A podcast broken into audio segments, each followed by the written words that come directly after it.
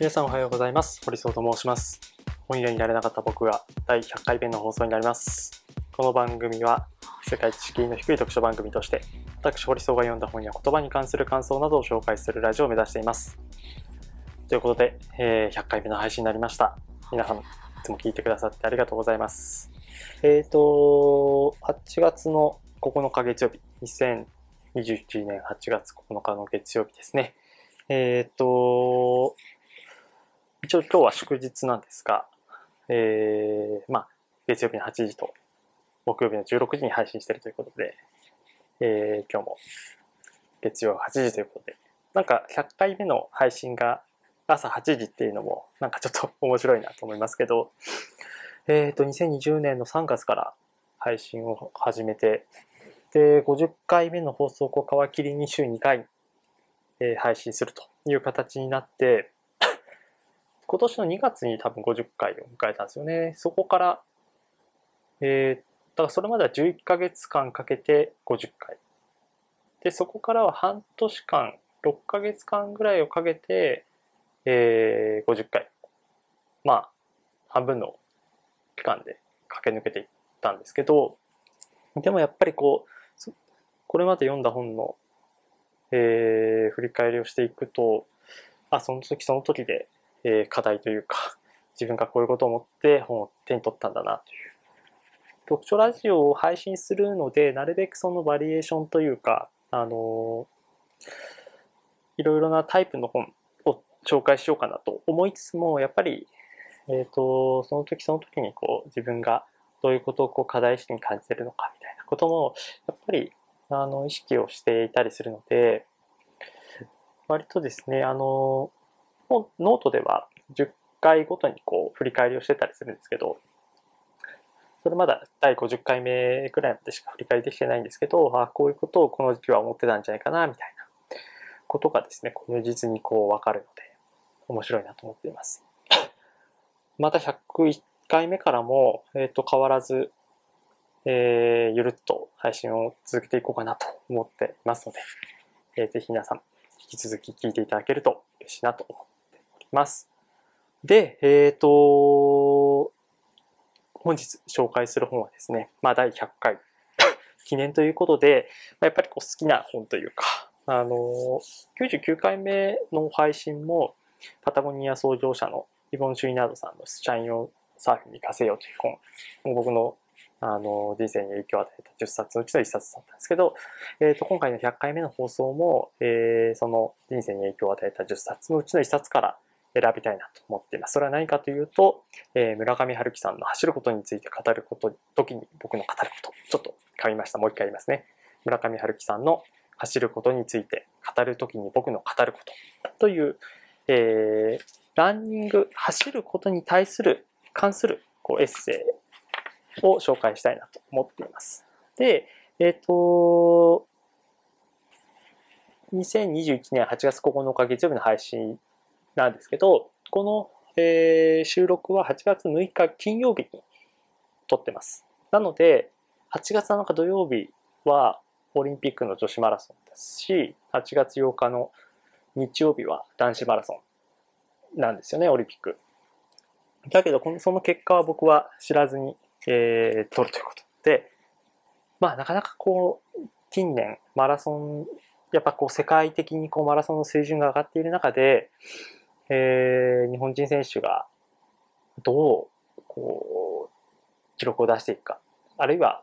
結果を残していくかっていうのはすごく難しい中だと思うんですけど、まあ、もしそこで、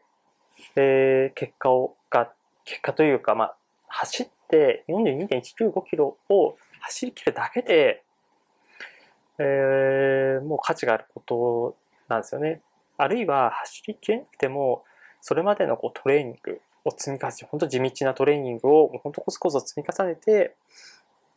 こう日本代表の選手として選ばれて、えーレースに臨む。それは走、走れた走れない。えっ、と、北京オリンピックでは野口みずき選手が、女子マラソンの野口選手が、あのー出レースの5日前に欠場を決めたっていうこともあって、だけど別にそれは野口選手が、あのーなんだろう、こう、走ることに対してこう価値を損なったかというと全くそんなことはなくて、やっぱそれまでの努力であったりだとか、野口選手が、えー、なんだ、そのレースに至るまでやってたプロセス、本当血の滲むような努力を重ねていったことはもう本当にかけがえのないもの。で、マラソンを人生にこう称える人も多いと思うんですけど、僕もやっぱりこの村上春樹さんの走ることについて語るときに僕も語ることというエッセイから本当にこういろいろなことを学びました。2007年にこの本は、2007年8月、違うな、えっ、と、発売されたのは2007年10月か。で、僕はあの、村上さんの、もう当時、この時点ではもう村上さんの大ファンだったので、えっ、と、もうこれが発売された時にも買ったわけなんですけど。で、僕もですね、2007年に社会人になって、で、最初は、大学の時ずっと続けたアイスホッケーを社会人でもやろうと思ってたんですけど、アイスホッケーって 夜やるスポーツなんですよ、深夜。で、平日夜やるので、終わった後にまた仕事に行かなくちゃいけないっていうふうになると、すごくこう体力的に消費すると。で、まあ社会人でこう、土日、土日というか金曜の夜とか土曜日の夜にやることもあるんですけど、やっぱり真夜中、深夜の12時とか2時過ぎとかにこうアイス、氷の上に乗ると、やっぱり翌日にものすごく影響出てしまうと。まあ、大学の時こう4年間そういう生活続けてたので、割とこう午前の授業とかは なかなかこう行けなかったりとか、集中できなかったりとかしていたのもあって、それはもうその社会人になってからこれ数ヶ月やり続けた中でも、あちょっときついなっていう、あこれを社会人で続けることはやっぱできないなっていうのを、まあ途中でやってだけど、じゃあ何するのかと思った時に、社会人1年目は特にお金がないので、走るかってなったんですよね。で、それがなんか僕は記憶が曖昧で、村上さんのこの本があったから走り始めたのか、あるいはなんか自発的に、僕は高校の時に一瞬だけ陸上部に所属していて、長距離ランナーとしてやろうかなと思っていたので、まあそれでも結局やめちゃったんですけど、やめて別の球技の部活にこう入り直したんですけど、それがあったので、まあこう、やり始めたのかちょっとわかんないですけど、その走り始めたタイミングでこの本も当然読んだ時に、すごく影響を受けたし、で、本当社会人仕事始めてた1年目の時にこの本に触れたことによって、この本でこう学んだことはすごく大きかった。それは仕事のどういうスタンスで臨むかっていうことに対してもうすごい自分に対しとって、えー、まあいろいろ村上さんの言葉考え方っていうのがなんか不思議ていたというか、えー、反映された、まあそれがどういうふうな反映でこう結果に出ていったかっていうのはわかんないですけど、少なくともまあ真面目にこうやっていこうかっていうようなスタンスはこの本を読んですごく影響を受けたんじゃないかなと思っています。で、まあ、ポイントまだいつも通りこう3つぐらい整理させていただくと、えー、1つ目はですね、やっぱこう、さっきの話にも重複するんですが、えー、やっぱ地道なトレーニングなんですよね、マラソンって。あのー、やっぱこう野球とかサッカーとか、そういう球技だって、もちろんこうアスリートは華やかに見えるようなこうスポーツであったとしても地道なトレーニングを重ねているものだと思いますけど、走ることに関しては本当に地道なトレーニングがやっぱ多いなと思います。もちろん筋トレとか、まあ筋トレとかなんかその、なんだろう、体幹をこう鍛えるような、えっ、ー、と、トレーニングだってそれはもちろん地道なんですけど、走るという行為自体が、えっ、ー、と、もう完璧、なんか、地味ですよね。もう走るだけですから。そうそうそう、そういうのがやっぱあるので、なんかその地道なトレーニングをやっても、でも、それでも、マラソンはまあ、その、シリアスランナーであれば、あの、表彰台とかっていうのが表にはなるんですけど、まあ、普通のこう市民ランナーとかだと、順位よりはこう、自己ベストを更新できるかどうかとか、自分に勝つかどうかとか、自分がこう掲げた目標サブ3とかサブ4とかありますけど、それを あるいはこう、完走できるかとか、まあ、いろんな目標の種類ありますけど、自己ベストというものを掲げた時に必ずしも地道なトレーニングを重ねても結果が出るとは限らないという。で、サッカーとかはやっぱり競技とか、あの、球技に関しては仲間と一緒にやるものがやっぱ多いので、自分が ベストパフォーマンスができなくても試合に勝つことある。逆にベストパフォーマンスしても試合に負けることがある。だけどマラソンに関しては自分がやっぱり、あのー、自分のその努力であったりだとか、あるいはこうレースのコンディションであったりとか、そのレースで、あの、もう走れないっていうふうになった時に、こう、頑張れるかとか、みたいなところでこう結果が出てくる。本当自分自身の責任ですよね。それの結果の良し悪し。ユニチュアトレーニング、完璧なトレーニングをしても、むしろ結果が悪くなるってこともあるし、トレーニングやりすぎたことによってレース走れなくなるみたいなこともたくさんある。これはすごく人生だな、人生らしいなっていうふうにも言えるような気がしていて、さっきあの人生、マラソンと人生似てるって言いましたけど、僕は本当にこうマラソンを走ることによって、村上さんの本読んで、で、実際に走る。走ってる時もやっぱなんかこう、村上さんの読んだテキストとかが、知らず知らずこう頭に浮かんで、なんか本当機械のように左足、右足をこう、もう出し続けるみたいなものとかも、なんかこう、俯瞰で見たりした時に、あ、なんか村上さんのあのテキストがなんか今自分が追体験してるような感じになってるな、みたいなことに対して、すごく影響を受けたというのが、なんかそういう人生である。マラソンイコール人生であるっていうことをなんかこう、体感したとか、実感したっていうのが、まあ一つ、まあ僕自身がこう、この本に影響を受け影響を受けたし、なんか伝えたいポイントの、まあ一つ目かなと思っています。で、二番目のポイントはですね、えっ、ー、と、まあなんか村上春樹さんと僕を比べるというか、なんか村上春樹さんの生き方とか、彼の人生に対してなんか感情移入をするっていうのはもうすごくおこがましいことなんですけどあの36ページ目に書いてある、えー、一節誰かにゆえのないと少なくとも僕には思える。非難を受けた時。あるいは当然受け入れてもらえると期待していた誰かに受け入れてもらえなかったような時。僕はいつも少しいつもより少しだけ長い距離を走ることにしている。っていう、えー、一節があって、ここに対して僕は、なんかこう不思議とこう共感をしました。で村上春樹さん、まあ先ほども言った通り、あのー、日本を代表する作家、小説家ですけど、まあそういう人と、あの、そういう人がやっぱりこう日々こう小説を書いて、で、それを世の中に出すと。で、やっぱあれぐらいのこう作家なので、もちろんこう面白い作品に関しては称賛されるけど、それをこう、基本的には、あの、ずっと自己ベストを更新し続けている村上さんなので、まあ、その、まあ僕もこうやっぱり村上さんの作品は全てというか、ほとんど好きですけど、中にはやっぱり、この作品ちょっと読みづらいなとか、この作品ちょっとよくわからないなって思うことってあったりするんですよね。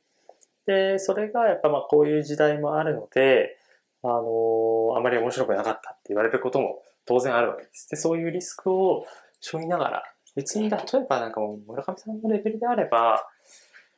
まあちょっとこう、うん自分もこう小説書いてる身として、あの適切な言い方ではないかもしれないですけども、小説書かなくてもいいぐらい。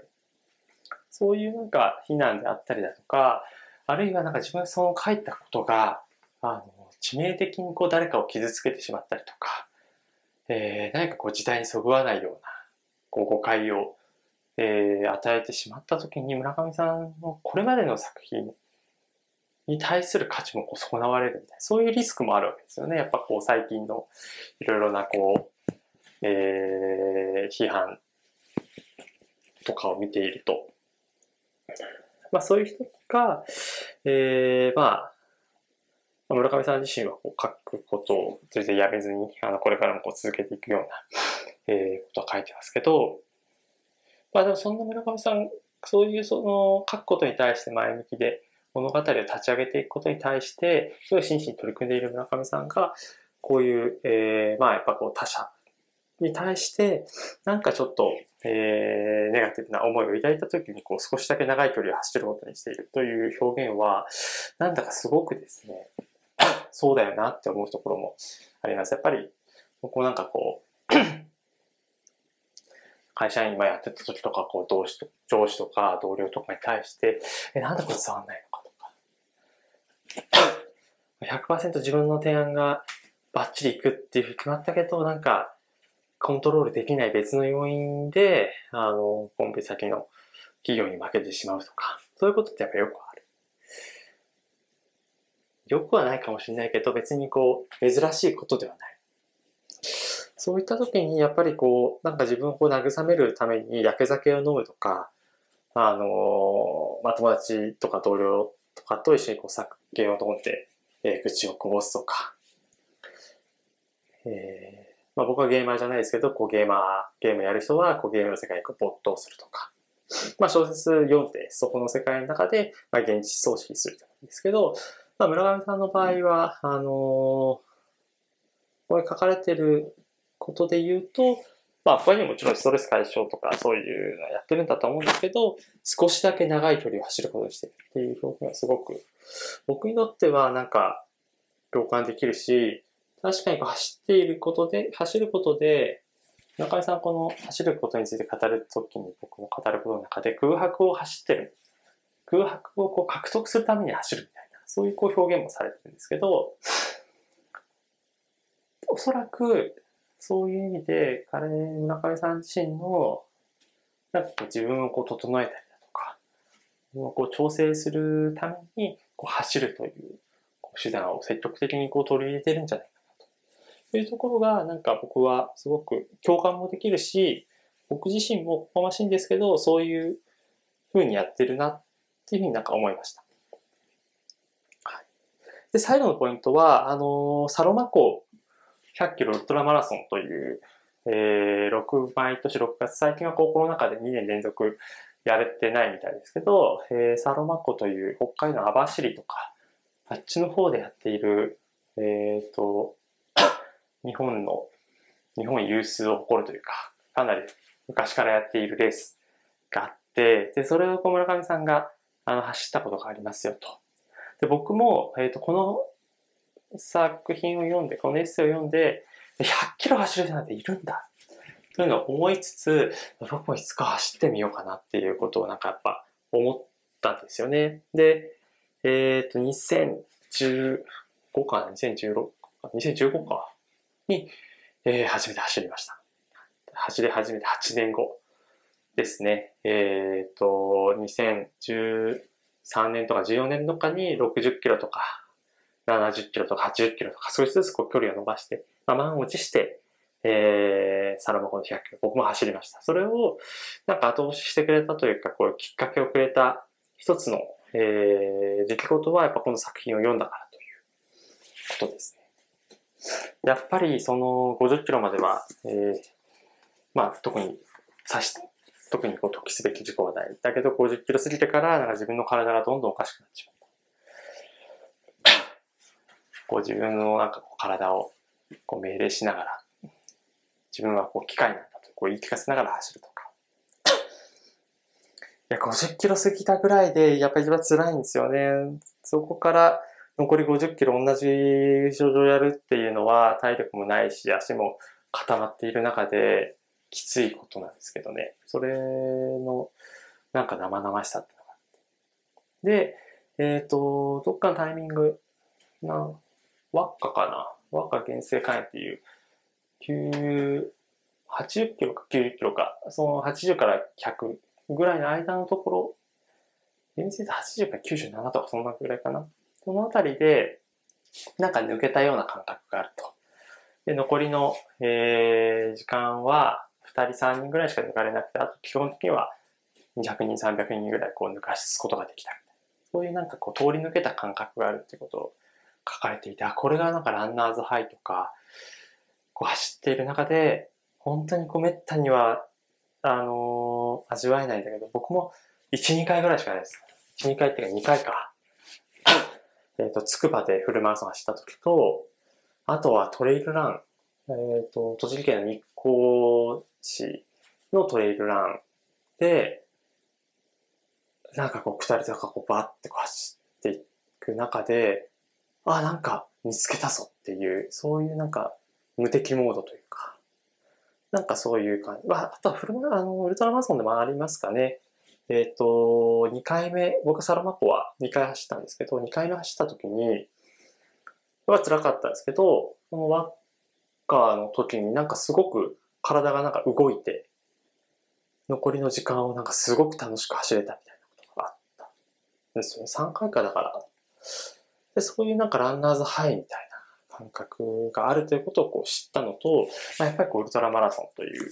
えー、基本的には、サラマ湖の場合は13時間走るんですよね。1日13時間かけてこう走るわけなんですけど、そのこう、過酷さというか、まあ、好きで、あの、2万円近くこう払って、で、旅費もそれなり払ってやるんですけど、そのこう過酷さみたいなのもなんか感じた、えー、話でした。その過酷さをなんか逆にこう進んで、この中見さんの作品には、あのフルマラソン、ウルトラマラソン、えー、あとはトライアスロンのことが書かれてるんですけど、過酷さをもう進んでこう受け入れてっていう、そういうなんかす姿というか姿勢みたいなのもなんか僕はこの本そういう生き方があるんだよっていうことをなんか、えー、2007年ぐらいの時知って、すごい影響を受けたんだなというのを今回思いいたしました。えー、pain is inevitable, suffering is optional という、えー、ランナーのマントラというのが紹介されています。えー、正確なニュアンスは日本語に訳しにくいのだが、あえてごく簡単に訳せば、痛みは避けがたいが、苦しみはオプショナル。こちら次第だ。ということになる。えー、例えば、走っていて、ああ、きつい、もうダメだと思ったとして、きついというのは避けようもない事実だが、もうダメかどうかは、あくまで本人の裁量に委ねられていることである。この言葉はマラソンという競技の一番大事な部分を簡潔に要約しているとこれはもう本当そうだなと。きついんですよね。もうそれは仕事もそうだし、なんかこう人生という、人生でかすぎますけど、本当にきつい人生マラソン、マラソンも、まあマラソンもちろんそうなんですけど、考えてみればそうきついことばっか。だけどそのきついことばっかりなんか自分はなんか、こう進んで受け入れてきたというか、まあそういうもんだよねって、なんか、諦めつつこう受け入れてきたっていう。これは全然美徳でもなんでもない。ただ自分がこう不器用なだけかもしれないですけど、いや別に後悔はしてないという。なんか自分が、